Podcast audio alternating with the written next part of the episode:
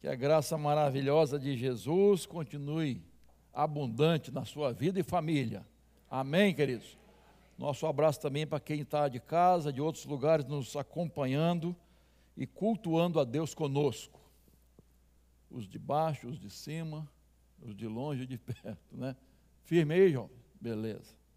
Muito bem, abra sua Bíblia em Lucas, capítulo 2. Lucas, capítulo 2.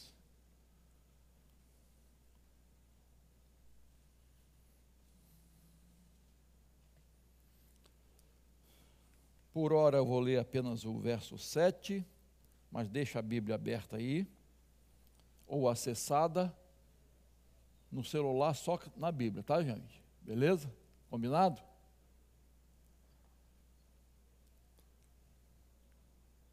O verso 7 diz assim: Então Maria deu à luz o seu filho primogênito, enfaixou o menino e o deitou numa manjedoura, porque não havia lugar para eles na hospedaria. Esse é um dos versículos é, mais usados na época do Natal. E ele é realmente um maravilhoso. Nós nos cansamos, não nos cansamos de dizer que, infelizmente, para muita gente, o Natal perdeu o seu verdadeiro significado. Aquela simplicidade e o, o verdadeiro espírito de Natal deu lugar ao consumismo, uma festa essencialmente, infelizmente, para talvez para a maioria, é, material, né? festiva, mas é, mais voltada para o consumismo Graças a Deus que os verdadeiros cristãos preservam, ainda preservam, é, o verdadeiro sentido do Natal e celebram o Natal como, como deve ser celebrado. Graças a Deus por isso. Mas nós precisamos combater, ir de encontro de, a, a, a esse espírito que reina hoje, infelizmente. Tá? Esse rolo compressor que, que vai levando todo mundo para essa, essa comemoração sem a presença de Jesus. Sem Jesus estar no centro. Sem ele ser a pessoa principal, a ênfase principal do Natal. Então nós precisamos, como cristãos, é, preservar isso. E, e eu, assim, hoje de manhã, eu quero convidá-los a ir ao encontro da manjedoura. Estarmos juntos à manjedoura, para tirarmos algumas lições importantes ah, sobre essa mensagem. Então, ah, primeira mensagem, a primeira lição que eu tiro aqui junto à manjedoura é a humildade. Primeira mensagem que a manjedoura nos transmite é esse exemplo supremo de humildade.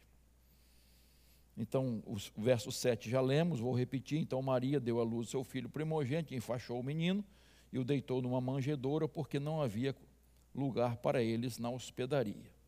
E a gente sabe, está lembrando e relembrando que naquele momento, em Belém, havia um, um recenseamento e, e a cidade estava completamente lotada de peregrinos. Então, é, quando José procura um lugar, não havia, não havia lugar para eles se hospedarem, ficarem, repousarem depois da viagem, enfim. E o lugar que eles encontraram foi então uma estrebaria, uma gruta, um lugar onde os animais eram abrigados. Né? Há um, eu esqueci o nome dele agora, um autor que, que viveu muito tempo é, naquelas bandas, por aquelas bandas, ele estudou muito. Ele diz que na casa de, de, um, de uma pessoa camponesa tinha um, um espaço mais embaixo é, que era reservado para abrigo dos animais. Então ele fala que há uma possibilidade de, de ter sido assim nessa parte da casa de um camponês. Mas se você olhar bem a descrição que, que, que é feita, né, especialmente por Mateus e Lucas, não foi isso, não foi isso. Né? Foi esse, esse lugar humilde, desprezado, que alguém não gostaria de ficar, mas que, vamos dizer assim, foi o lugar que eles acharam para ficar abrigados. Não tinha outro lugar, ninguém ofereceu. Você pode imaginar aquela, aquele, aquele casal, aquela mulher com um barrigão todo, né, e, e, não ter onde ficar, não ter, não, não procuraram. Eu imagino eh, o esforço de José pensando em Maria, não é? Imagina você, marido, sua esposa, né, andando, talvez, não precisa segurar a barriga, não, também não é doença não, né? Mas assim, é, enfim, e não achou. Maria, não tem. Não achamos. Vamos nos abrigar em algum lugar. E ali naquele lugar humilde, é que o Rei dos Reis, Senhor dos Senhores, foram abrigados naquele lugar. E naquele lugar Maria deu a luz. E o lugar do bebê ah, não foi um berço, muito menos de ouro, né? Nem berço tinha, quanto mais de ouro. É? O rei dos reis não tinha nem um berço, tinha um coxo. Um coxo onde os animais comiam. E ali eu imagino a preparação de Maria, o que, que ela fez, a transformação, que a mulher tem esse poder de pegar uma coisa simples né? e, e, e fazer algo maravilhoso. Então, dentro das, daquelas limitações, eu imagino o que Maria fez para abrigar, para colocar o seu filhinho ali, que não teve chá revelação, né? Não sei o que de bebê, chá de bebê, não teve nada disso. Ela enrolou nos panos que tinha, o menino, e ali ele ficou, ah, naquele coxo ali, né? Leon Morris, ele diz que a manjedoura significa solidão, pobreza, rejeição. Israel, povo eleito de Deus, deu as boas-vindas ao Messias, com a manjedoura e com a cruz despediu-se dele da forma mais infame. Jesus é, é nosso exemplo maior, incomparável de humildade. E lá em 2 Coríntios 8, 9 diz: pois vocês conhecem a graça do nosso Senhor Jesus Cristo, que sendo rico, se fez pobre por amor de vocês, para que, por meio da pobreza dele, vocês se tornassem ricos. Mateus 5,3, Jesus disse: Bem-aventurados os pobres em espírito, ou de espírito, porque deles é o reino dos céus. Tem muita gente que não gosta dessa palavra pobre de espírito. Imagina outra coisa, não é?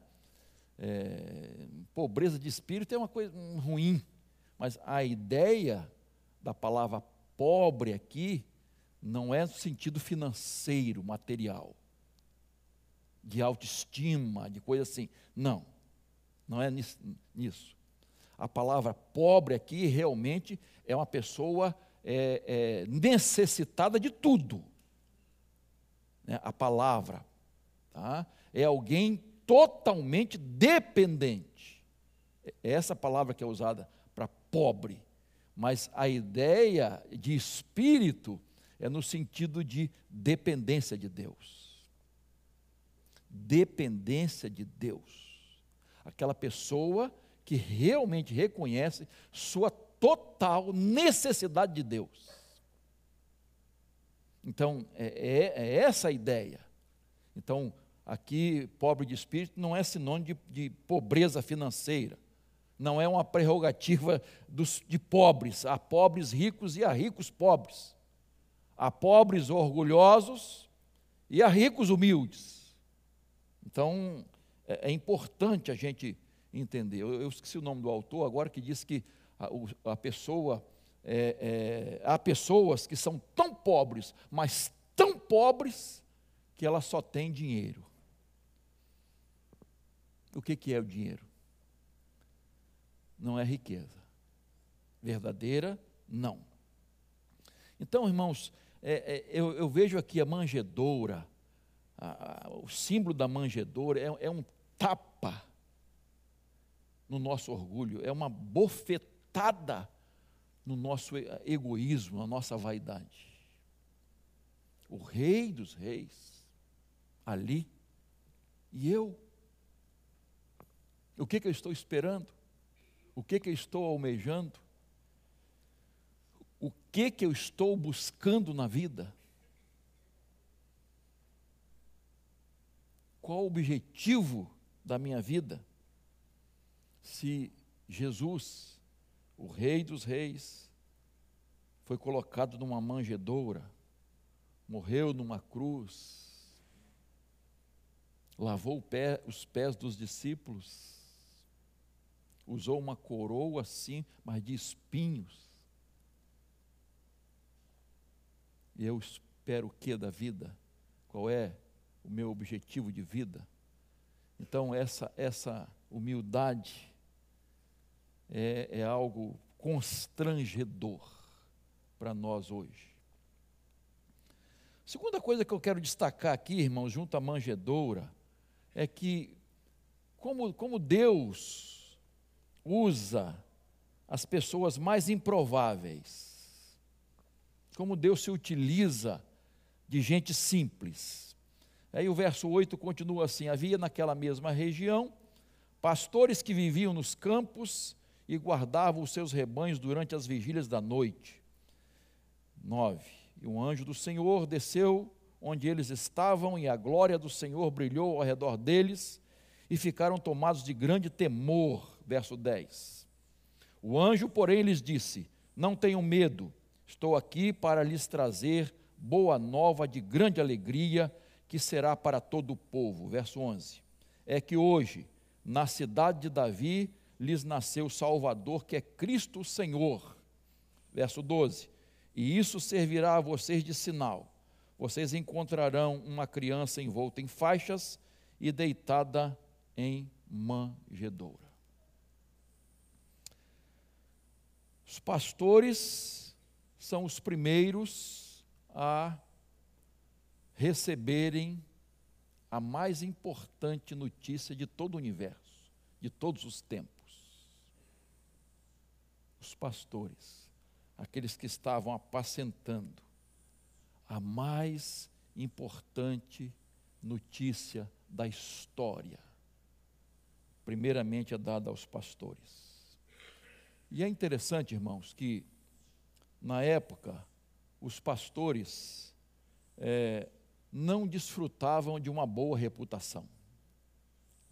Os pastores não eram considerados fidedignos.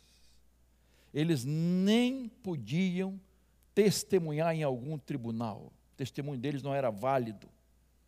Era uma classe desprezada. Era realmente os improváveis. E Deus honra exatamente esses homens. A eles é dada a notícia maravilhosa. Essa notícia, irmãos, não chegou primeiro para um rei, para os reis, nem para os sacerdotes, nem para os escribas.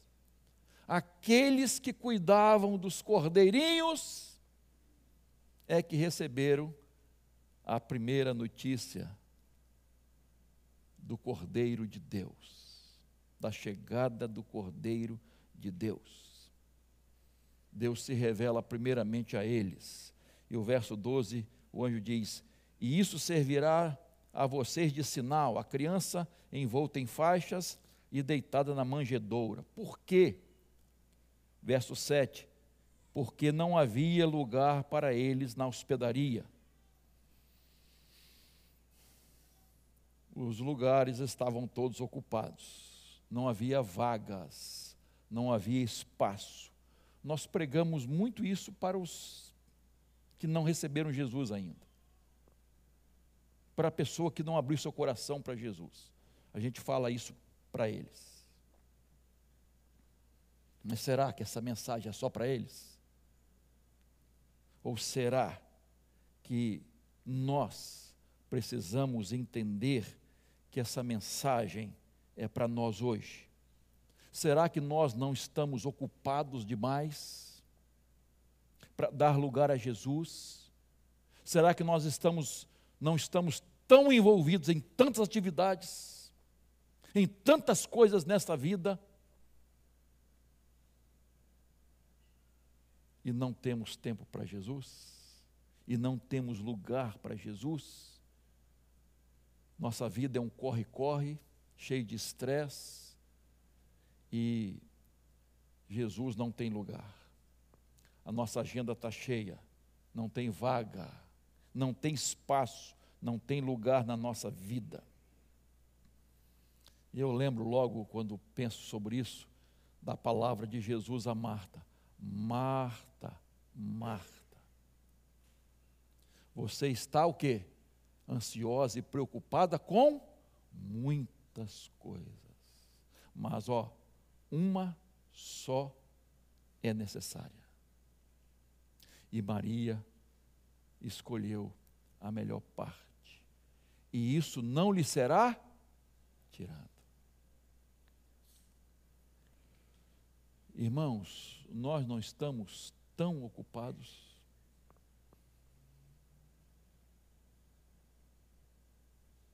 Como é que é a nossa vida, irmãos?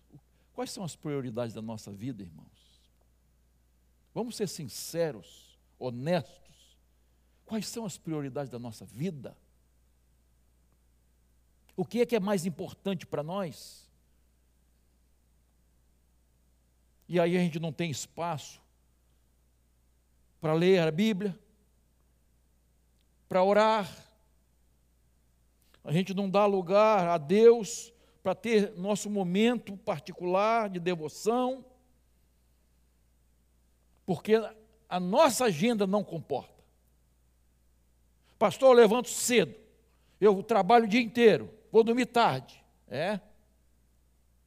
Vai chegar aonde? Estou dizendo que isso é errado no sentido de você trabalhar, lutar. Não, nada disso. Estou dizendo que nós temos que ter prioridades que nós precisamos cuidar do nosso coração, da nossa vida espiritual, porque nossa vida não é só coisas materiais. Então nós precisamos ver nossos valores, rever nossos valores diários. Nossa vida é feita de dias, de horas, de minutos. Então, eu preciso rever as minhas prioridades, os meus valores, porque a gente costuma inverter Mateus 6,33. Buscai primeiro as coisas materiais. Hã? E se sobrar, as coisas espirituais, o reino de Deus. Isso é fato, irmãos. Se não for na sua vida, glória a Deus. Mas isso é fato. É isso que está acontecendo. As pessoas não estão dando lugar a Jesus, não estão dando tempo para Deus, não estão priorizando as coisas espirituais. Jesus tem lugar no seu coração, Jesus tem espaço na sua agenda, Jesus faz parte do seu dia a dia, da sua vida. Você ama a palavra de Deus? A resposta pronta qual é? Amo. Você ama a palavra de Deus? De verdade? Você tem prazer, alegria, satisfação em estar em oração? Em reservar um momento exclusivo para oração.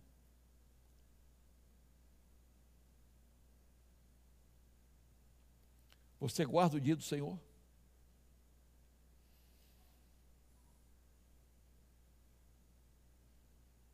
Pastor, não sou sabatista, não sou adventista. Mas quem disse que guardar o dia do Senhor tem que ser sábado? Sábado é shabat, é dia de descanso, é dia reservado para o Senhor. Você observa o dia do Senhor? Eu já fiz essa pergunta algumas vezes aqui. Você ama a obra missionária? Você sustenta a obra missionária? Você testemunha do Evangelho? No seu dia a dia, você aproveita as oportunidades para testemunhar de Jesus? Você honra o Senhor com todos os seus bens? Com tudo que você recebe? Inclusive com o seu décimo terceiro? Você honra o Senhor? Eu participo de um grupo de pastores, foi formado outro grupo agora, porque tinha um que o pessoal falava muito de política, e não estava agradando a muita gente, inclusive a mim. Aí formaram outro grupo e essa semana uma, uma irmã, Creuza, é, filha do Valdomiro Mota. Valdomiro Mota, é, tio Juquinha, né? Rosângela participou, isso aí, ó, né? tem muito tempo, né? E ele já faleceu, mas é, ele deixou um legado muito legal. Ele foi, ele foi missionário na Bolívia e foi professor do seminário. E ele deixou alguns livrinhos escritos, e entre eles, um livro de mordomia. E o pessoal estava lembrando dessas histórias. Né? E a filha contou uma história, a Creuza, disse que um, um, um homem se converteu na igreja e nas primeiras reuniões, as aulas né, de, de, de novo crente, chamava-se catecúmenos na época, né? classe de catecúmenos. Né? Então, esse nome feio aí, mas eram novos crentes, né? e classe de doutrinas e tal, e o pastor Valdomiro Mota sempre ensinava com muita clareza, e ele falou sobre dízimo, na classe de novos crentes. E esse irmão é, falou assim, pastor, eu vou dar dízimo quando sobrar. Foi corajoso para dizer o que muitos fazem e não dizem, né? Foi corajoso. Enfim, o pastor Valdomiro mostra aquele jeitinho dele e tal, enfim. Passado um tempo, ele foi convidado por esse irmão para almoçar na casa dele. E aí reuniu a família dele, era grande, a família do pastor era, também era grande, mas não, não foi todo mundo, graças a Deus, não ia assustar. Né? E aí a, a, Creuza estava nesse dia, ela que estava contando isso. Aí na hora do, almoço, né, a mesa posta, vem para cá, pastor, família e tal, tal. Aí o pastor Valdomiro Mota falou assim: meu irmão, Vocês podem almoçar, por favor. Podem ficar à vontade, que eu espero aqui. Se sobrar alguma coisa, eu como. Que isso, pastor? Jamais eu farei isso com o senhor. E a resposta foi na lata. É isso que você está fazendo com Deus. A, a Creuza falou: Eu gelei de vergonha. Ela era novinha ainda, né? Gelei de vergonha. Cheguei em casa, falei: Pai, o que, que o senhor falou lá? Esse irmão nunca mais vai voltar na igreja. Aí ele disse: Se ele for convertido, ele vai voltar. E, e voltou. E voltou. E teve um culto que ele falou: Pastor, posso dar uma palavra? Aí o pastor Valdomiro Mota falou assim: Ele vai falar daquele negócio. Ele vai falar do, do caso lá. E falou, irmãos. Aconteceu isso, isso e isso. E a partir daquele dia, eu fiz um propósito na minha vida de honrar ao meu Senhor. E Jesus transformou a minha vida e as minhas finanças. Porque eu decidi não dar as sobras, mas dar, entregar as primícias que eu aprendi na classe da escola dominical. Irmãos, nós honramos o Senhor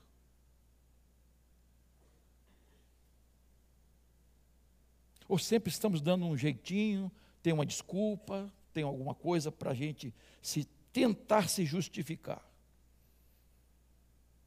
Nós amamos o nosso próximo, nós ajudamos alguém. Uma das coisas boas no Natal é você fazer alguém alegre, feliz. É uma, é uma forma de você se sentir, não, não é só para você se sentir bem, porque às vezes, mas é gostoso você se sentir bem ajudando os outros. Mas não é só isso, né?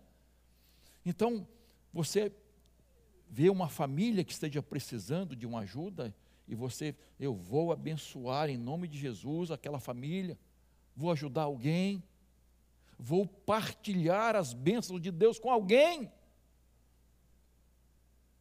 Isso é espírito natalino, queridos. Não é só esse egoísmo da gente ter tudo e sobrando e às vezes estragando. Então eu preciso reavaliar, meu, irmãos, meus valores, meu compromisso com a igreja de Jesus. Eu preciso reavaliar. Só chamar Jesus de Senhor não resolve nada. Mas vamos prosseguir, vamos lá. Junto a manjedoura, aprendemos que Natal é louvor a Deus. Verso 13 em diante, veja lá, por favor. E de repente apareceu com o anjo uma multidão do exército celestial, louvando a Deus e dizendo, 14: Glória a Deus nas maiores alturas, e paz na terra entre os homens, a quem ele quer bem. 20, verso 20. E os pastores voltaram glorificando e louvando a Deus por tudo que tinham ouvido e visto, como lhes tinha sido anunciado. Você pode, assim, tentar imaginar? Tentar imaginar você ali fora e olhando para o céu, o céu totalmente coberto de anjos.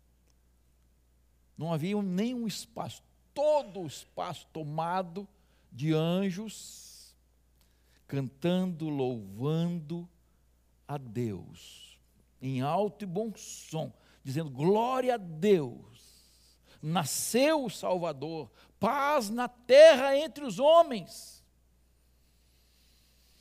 Que cena inesquecível que Jesus trouxe a glória de Deus do céu e paz na terra entre os homens.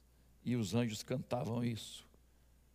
E os pastores, depois dessa experiência maravilhosa e da visita a Jesus, saem, diz o texto, verso 20, glorificando, exaltando, louvando a Deus. Irmãos, Natal é glorificar Deus, louvar o Senhor, dar graças a Deus, exaltar o nome do Senhor. Isso é Natal, irmãos. Domingo que vem, nós ter, na noite, nós teremos uma cantata. O que é cantata, irmãos? São hinos para exaltar o Senhor, para glorificar o nome do Senhor. E como isso é importante na nossa vida, irmãos. Toda a criação, tudo que foi criado é para a glória de Deus. E às vezes nós falhamos nesse propósito de Deus. Nós não glorificamos a Deus, pelo menos como deveríamos. Então é Natal para você glorificar a Deus, exaltar o nome do Senhor. Esse deve ser seu objetivo maior, dizer Senhor, obrigado, glorificado, exaltado seja o teu nome pela vinda de Jesus. Isso devemos fazer no Natal. Mas outra lição aí que eu quero tirar rapidamente. Junto à manjedoura, aprendemos que Natal é família unida e reunida. Verso 15 e 16, veja aí. Quando os anjos se afastaram deles e voltaram para o céu, os pastores disseram uns aos outros: Vamos até Belém e vejamos os acontecimentos que o Senhor nos deu a conhecer foram depressa e encontraram Maria e José e a criança deitada na manjedoura. E é interessante, irmãos, eu, eu gosto dessa, dessa figura aqui, dessa cena, quando os pastores chegam e depois que eles recebem né, a notícia e tal, aquele negócio todo, eles partem correndo para Belém e lá eles encontram né, a, a família reunida. Eu imagino assim: José, Maria e Jesus no meio, na manjedoura. É, é, é, é bom lembrar que os pastores foram lá na gruta, né? Mas os magos não. Né? Às vezes a gente esquece desse detalhe. Os magos, Jesus já estava, já tinha conseguido uma casa né? José já tinha conseguido uma casa. E os magos foram à casa, não foram na, na, ali na, na estrebaria, tá? Jesus não estava mais na manjedoura. Então, mas eh, o que eu quero destacar aqui, né? A família estava ali. A família estava ali. José, Maria, Jesus. E infelizmente hoje a gente tem que destacar, lembrar que família e eu falei isso no casamento realizado ontem, né? família é de um homem, uma mulher. Casamento é entre um homem e uma mulher. Não é entre dois homens, não é entre duas mulheres. Infelizmente, a gente é, precisa hoje falar isso. Porque as pessoas estão invertendo, deturpando o ensino bíblico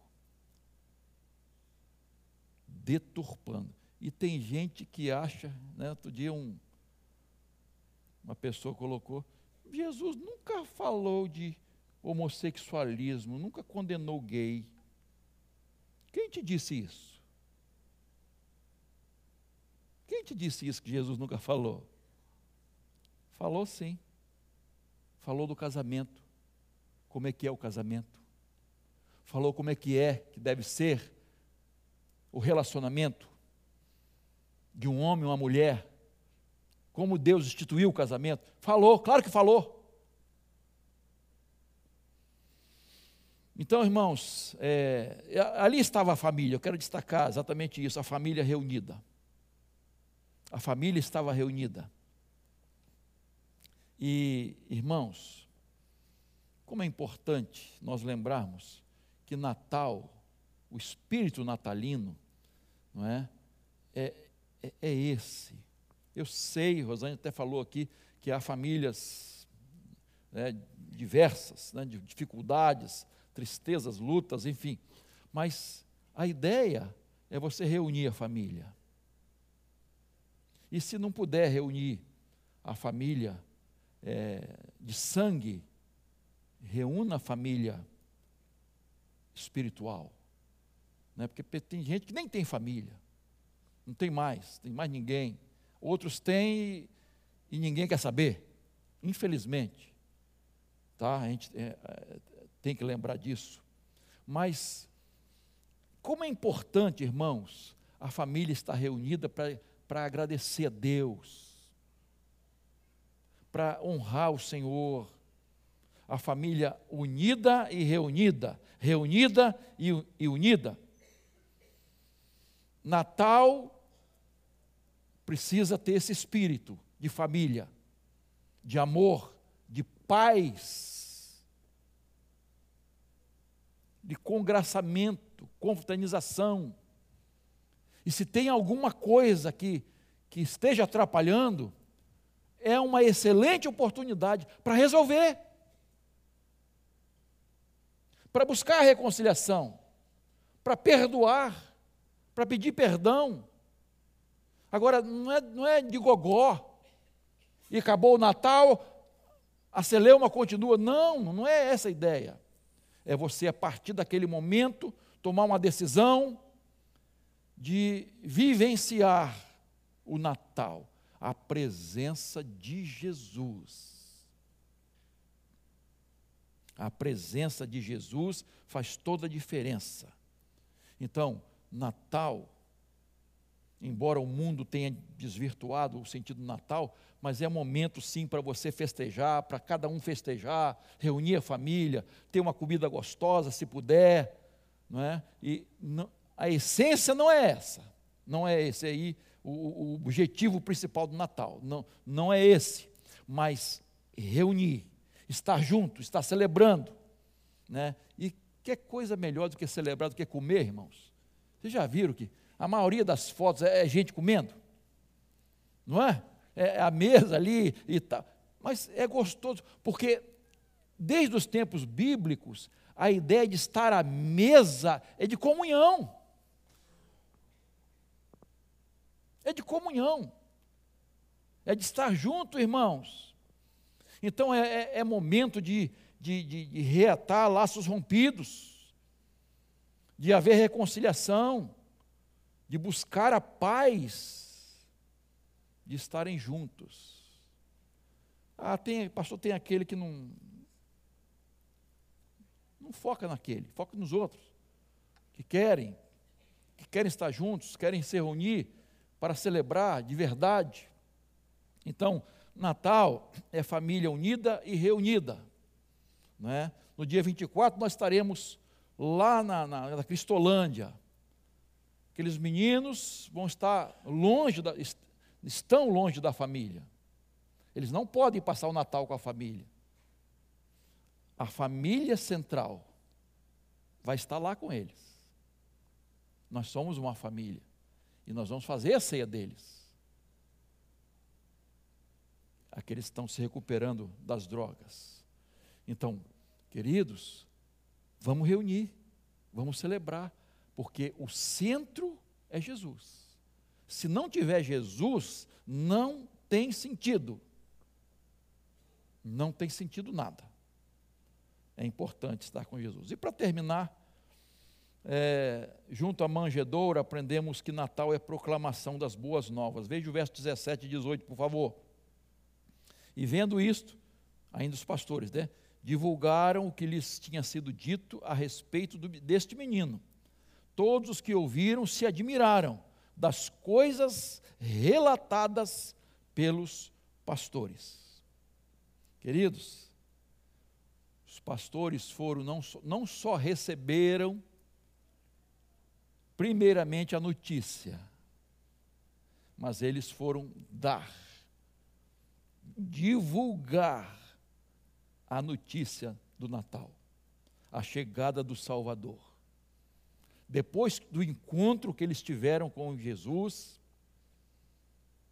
ali naquela família, com José e Maria, eles ficaram tão admirados e foram divulgar essa notícia, as boas novas. O Salvador chegou.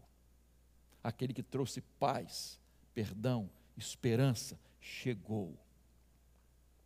Irmãos, é impossível ter um encontro com Jesus e esse encontro não, não ser transformador. E esse encontro não se traduzir em testemunho. Porque a bênção que chegou até mim precisa ser compartilhada com outras pessoas. As bênçãos de Deus, materiais, sim, e espirituais, precisam ser compartilhadas. Divulgar essa paz, essa alegria, essa vida abundante, esse perdão, a salvação que Jesus trouxe para nós. Você tem falado de Jesus? Irmãos, vocês já repararam que entra semana e sai semana, inicia a semana, termina a semana, começa um mês, termina mês, começa um ano, termina um ano, e nós, muitas vezes, não falamos de Jesus para ninguém. Queridos, o Natal tem que ser transformador. Essa mensagem é transformadora. Se essa mensagem transformou a sua vida, e glória a Deus por isso, leve essa mensagem para outras pessoas. Falem de Jesus, testemunhem com a sua vida, mas também com a sua voz, o quanto Jesus é importante para você. Amém? Junto à manjedoura, aprendemos com o supremo exemplo de humildade, o Rei dos Reis, Senhor dos Senhores, é Jesus. Ele é humilde, ele é o supremo exemplo de humildade. Ele usa as coisas loucas deste mundo para confundir as sábias. Ele usa as coisas fracas deste mundo para confundir as fortes. Ele usa corações disponíveis que se colocam à disposição dele. Natal é louvor a Deus, não se canse de dar glórias a Deus. Natal é família unida e reunida, reunida e unida. Não só você pode trocar seus presentes, enfim, fazer seu amigo oculto, fazer o que você tem que fazer. Aquela comida gostosa, se quiser é, compartilhar, só falar comigo, trazer que eu como também, tá? Não tem problema não. E a gente é, compartilha, mas Jesus é a pessoa principal. Divulgue isso, proclame isso, que a sua vida seja um testemunho do real significado do Natal. Que Deus assim nos abençoe. Amém.